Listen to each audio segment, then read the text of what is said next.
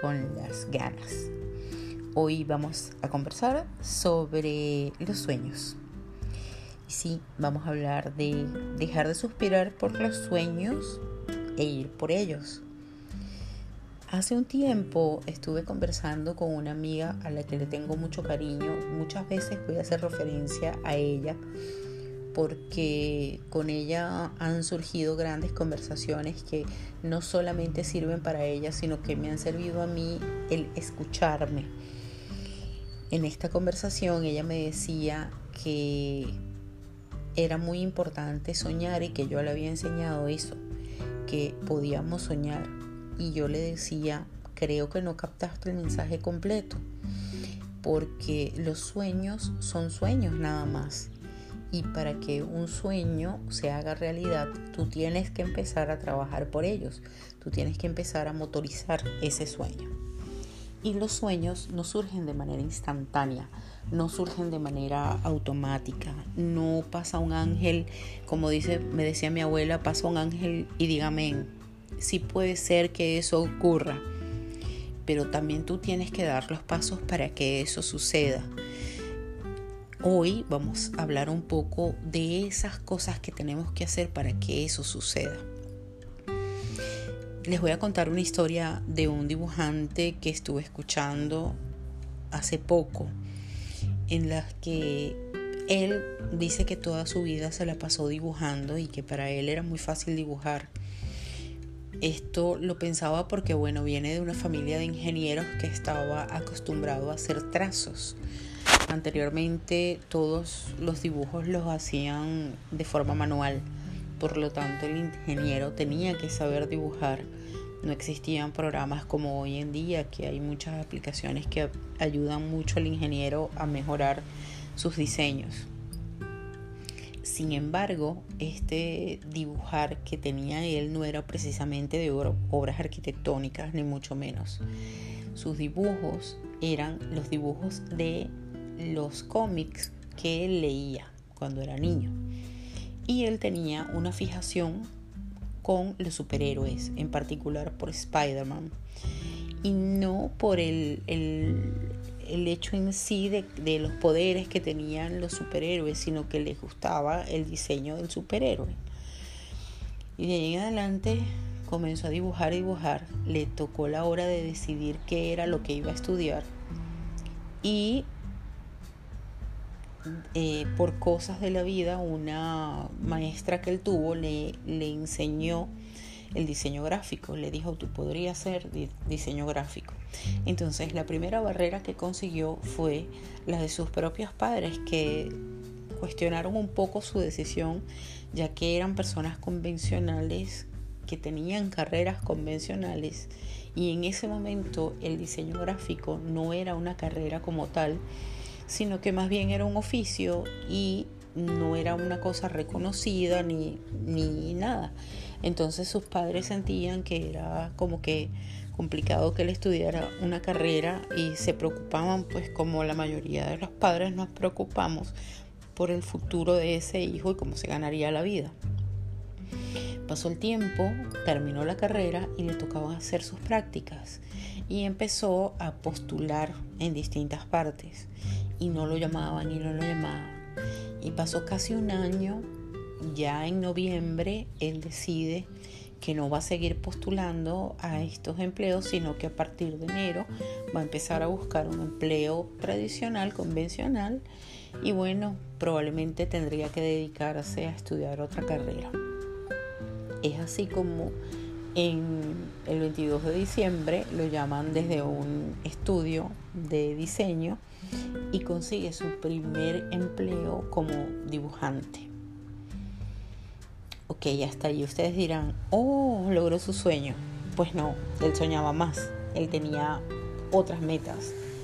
Él tenía como meta poder dibujar Spider-Man y no de, no de forma experimental o empírica, sino hacerlo profesionalmente, ser el dibujante de Spider-Man. Para lograr esto pasaron 15 años. En esos 15 años él hizo diseños de muchas cosas. Las pasó bien, las pasó mal, fue criticado por algunos de sus diseños, fue ganador de premios de otros diseños, pero fíjense, tuvo 15 años para poder concretar el sueño de ser el dibujante de Spider-Man. ¿A qué viene todo esto? Muchas veces en la vida sentimos que pasamos mucho tiempo y que ese tiempo que pasa es tiempo que hemos perdido y no hemos podido alcanzar nuestro sueño. Eso por un lado. Muchas veces sentimos que mm, me voy a rendir, ya no voy a seguir porque es que no puedo con esto, mm, siento que esto no es el camino verdadero. Yo siempre pienso que cuando tú tienes un sueño en lo profundo de tu corazón, seguro que lo vas a lograr y toda la energía se empieza a mover para que así sea. Obviamente vas a conseguir trabajo, obviamente vas a conseguir obstáculos, pero si te mantienes firme en tu propósito, lo vas a conseguir. Si mantienes un objetivo, y ahí es donde fallamos muchas veces. Miren, yo tengo muchos años ejerciendo la astrología y también en las terapias holísticas porque yo tenía el sueño de ayudar a la gente en principio. Y por fortuna el camino me ha presentado oportunidades y personas que realmente me han permitido avanzar y hacer más fácil estos sueños y hacerlos posibles. Sin embargo, me he conseguido con muchas trabas también, porque no es un camino sencillo sobre todo porque yo hago una práctica de astrología más evolutiva que requiere que tú hagas más introspección y es una astrología que no necesariamente es tan comercial como la que vemos en periódicos o revistas.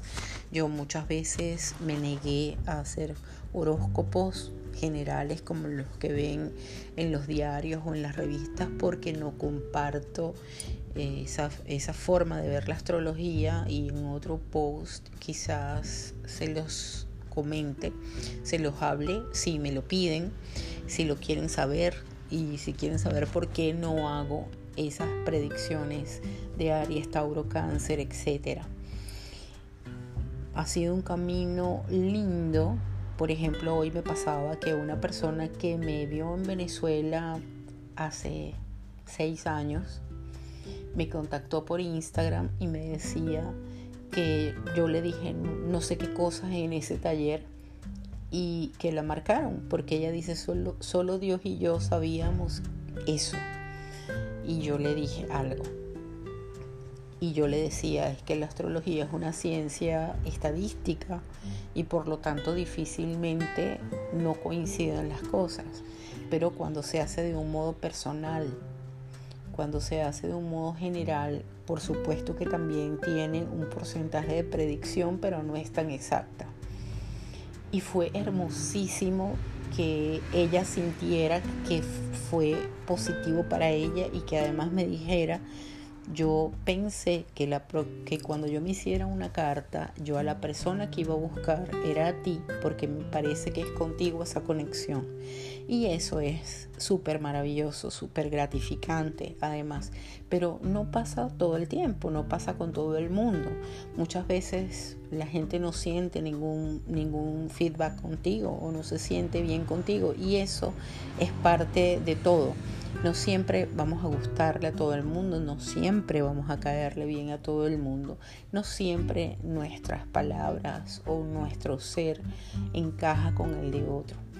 Entonces es algo que tenemos, con lo que tenemos que vivir todos los seres humanos, pues porque no nuestra forma de ser no siempre le va a gustar a todas las personas o nuestra visión de las cosas. El asunto es mantener el enfoque. Si yo me hubiese rendido tantas veces que me dijeron que no, si yo me hubiese rendido tantas veces que las cosas no me salieron bien, si me hubiera rendido cada vez que un taller no se dio o no se llenó en la capacidad del taller o la gente no, no salió del todo satisfecha, no hubiera, no hubiera podido avanzar, incluso si me hubiese rendido con mis estudios, si me hubiese rendido cuando un profesor me dijo esto no es lo tuyo, que no estaría yo hoy donde estoy. Y esto aplica para casi todo. Y yo siento que ni siquiera voy por la mitad de la escalera, que todavía me faltan muchas cosas por ser y por hacer.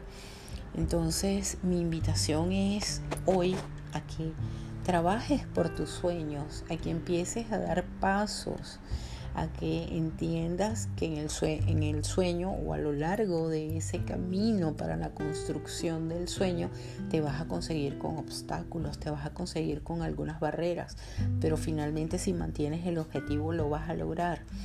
Es muy raro que escuches a una persona que ha tenido éxito y que te diga que todo ha sido fluido y fácil. Eso solamente le pasa a los que vienen ya predestinados para hacer algo. Pero los demás nos toca ser constantes, nos toca trabajar por eso, incluso nos toca trabajar con nuestros propios temores, con nuestros propios saboteos, con nuestros propios demonios y nuestras propias piedras de tranca. Entonces quería compartirles hoy eso importante y para estos tiempos tan aleccionador y es que no se rindan, trabajen por sus sueños, busquen ese sueño y aférrense a él. El asunto muchas veces es que nos perdemos en esos objetivos y empezamos a darle el control a los demás de lo que nosotros queremos hacer y ser. Si yo hubiese escuchado tantas cosas que escuché, no estaría eh, eh, en donde estoy hoy si les hubiese hecho caso a todas esas cosas. Yo sencillamente empecé a seguir a mi intuición, me empecé a dejar llevar por mi corazón y mi corazón me fue llevando a las personas indicadas que sumaron a mis sueños. Y entre una cosa y otra, alguien también me puso el pie para que me cayera. Pero como también siempre estuve del lado de Dios, siempre estuvo allí para meterme la mano. Este ha sido un camino maravilloso en donde he conseguido gente que me ha apoyado y gente que ha sido valiosa e importante y yo pienso también que muchas veces en cada, en cada oportunidad que me surgió una piedra, un obstáculo, un traspié, siempre surgió un ángel que me atajó, que me ayudó y que avanzó, yo creo que porque eh, fui lo suficientemente perseverante como para que notaran mi sueño y me apoyaran. Así que los invito a apoyar a las personas que tengan un sueño, a que los cumplan y también los invito a dar pasos, porque como les dije al principio de este podcast, los sueños se suspiran, las metas se trabajan. No te quedes suspirando, atrévete no te quedes con las ganas de cumplir tus metas y dejar de suspirar por los sueños.